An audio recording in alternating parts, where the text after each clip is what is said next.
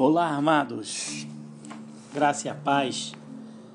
Vamos para mais um episódio, nosso terceiro episódio dessa quinta temporada, dessa quinta jornada. E dando continuidade ao nosso encontro anterior, vamos falar sobre sobre os anos de omissão, né? Entre a tentativa da Guanabara e o estabelecimento da igreja reformada holandesa no Nordeste do Brasil ocorreram 73 anos. Né? A próxima tentativa dessa natureza demorou mais 183 anos para ocorrer. Né? Quando ocorreram as imigrações alemã né, e Suíça. Né, os primeiros missionários, vindo com intuito evangelístico, né, chegaram de fato só em 1855.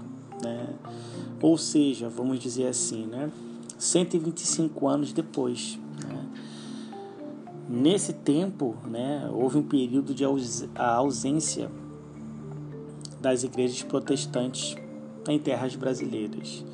Né? Foram, foram muitas razões para essa omissão, né? mas tendo o protestantismo conquistado definitivamente seu direito de existir após o fim da Guerra dos 30 Anos, né, que ocorreu em 1618 a 1648.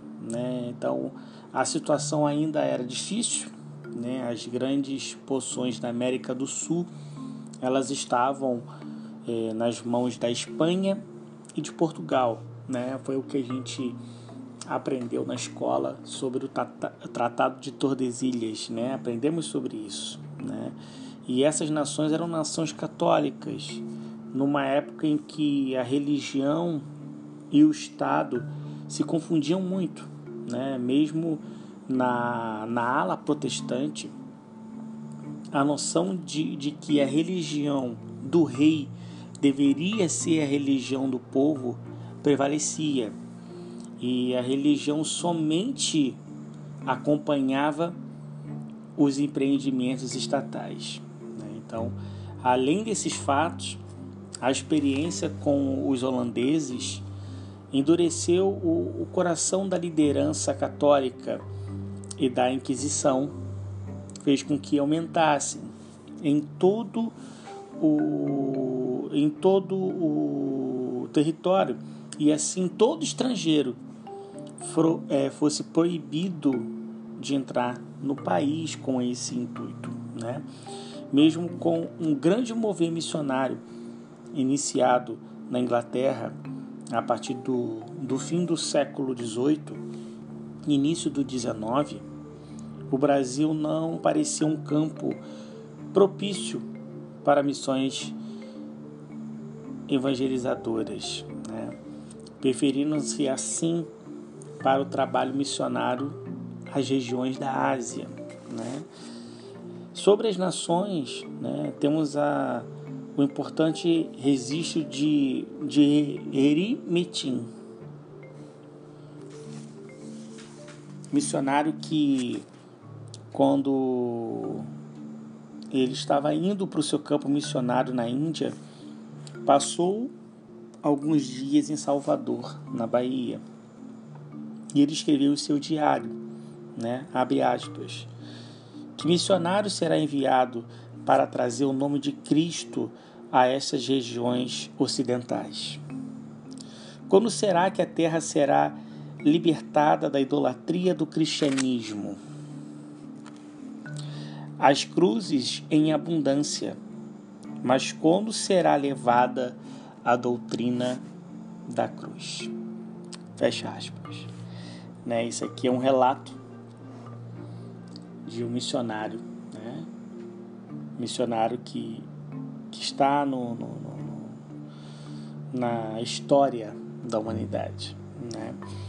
E com isso, desse período de omissão, né? na verdade, um período de, de não propagação do protestantismo no, no nosso território, né? houve o início da semeadura. Né? Mesmo sendo descrito como o grande século né, das missões protestantes no Brasil, o século XIX, representa apenas o início de um trabalho árduo, né? com quase quatro séculos, vamos dizer assim, de hegemonia católica em uma estrutura religiosa estatal, né? não seria fácil introduzir nesse país a religião protestante. Né? Ainda assim, né, alguns acontecimentos colaboraram para isso. Né? A terra foi arada e mais tarde estaria apta para uma maior semeadura, né? para um, uma grande colheita, conforme vamos ver a seguir. Né? No outro ponto, um outro ponto que eu quero falar é sobre a família real portuguesa e a ação da Inglaterra. Né? Ao chegar aqui, uma das primeiras atitudes de Dom João, Dom João VI foi abrir os portos brasileiros né, para as nações amigas, sendo é, de preferência da Inglaterra, né, pelo Tratado de 1810. Então, os ingleses que aqui residiam, né, ganharam a liberdade para realizar seu culto, né, sem, sem, a, sem aquisição, né, sem serem molestados, né, desde que não fizeram prosélitos, né, desde que eles não fizessem prosélitos, né, desde que eles não evangelizassem e levasse a palavra e outras pessoas que não fossem ingleses, né, em relação à prática da fé. Né, era proibido esse, esse tipo de, de fazer prosélitos. Né? Os templos não, não pareciam igrejas, né? e os seus, pratica, os seus praticantes, no caso, não perturbassem a boa ordem pública. Ainda que pequeno, né, esse passo seria uma importante abertura, vamos dizer assim, para a ação protestante, né, somada às outras que se iriam seguir né, a partir dessa abertura dos portos, a partir dessa imigração vindo de fora desses, desses irmãos. Né. Também por via inglesa, né, a Bíblia na linguagem portuguesa, né, traduzida por João Ferreira de Almeida. Né, e com certeza você deve ter uma tradução dessa na sua casa. E entrou no país. Né?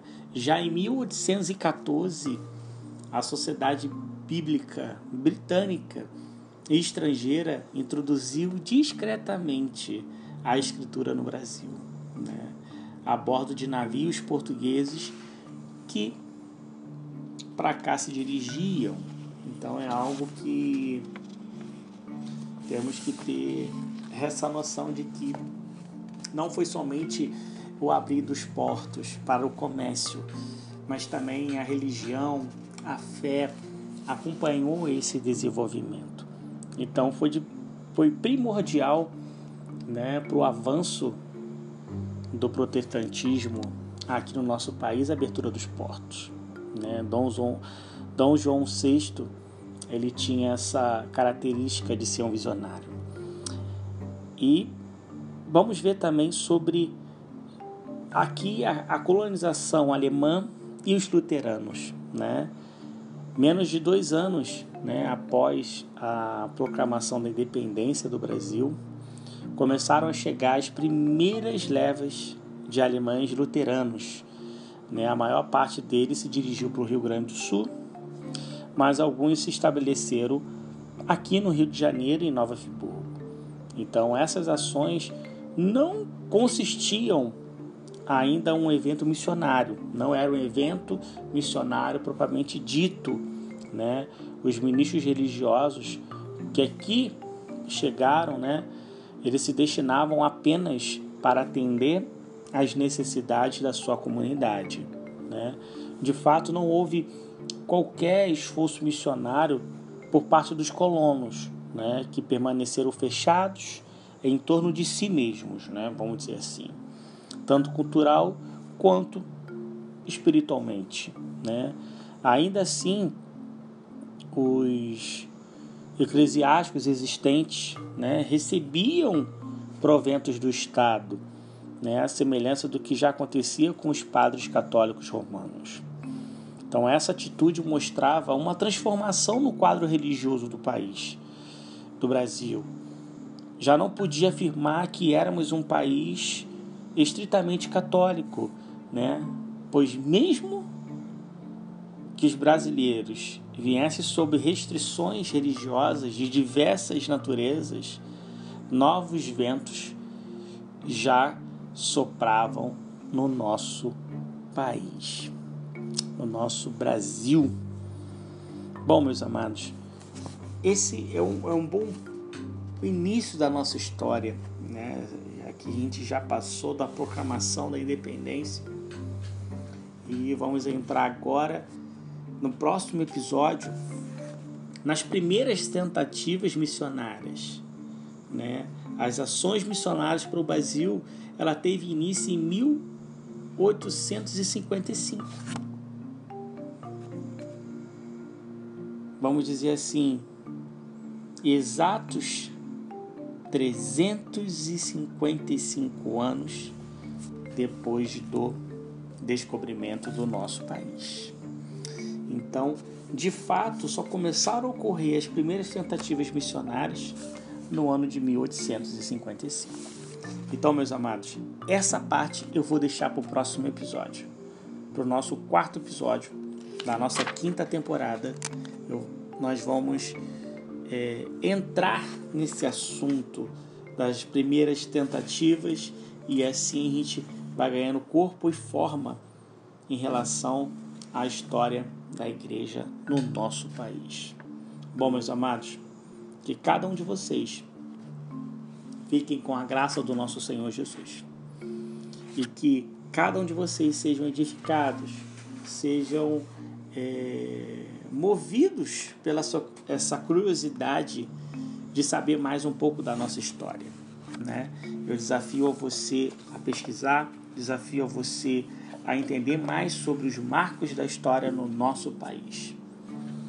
E eu vou colocar novidades no nosso Instagram, novidades sobre esse episódio que eu acabei de compartilhar com vocês. Né? Vou colocar algumas curiosidades lá sobre a igreja holandesa no Nordeste. Né?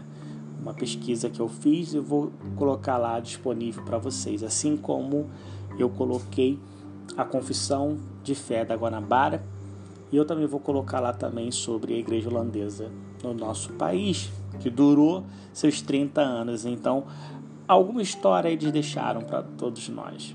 Então, meus amados, fique com a graça e com a paz do nosso Senhor Jesus Cristo.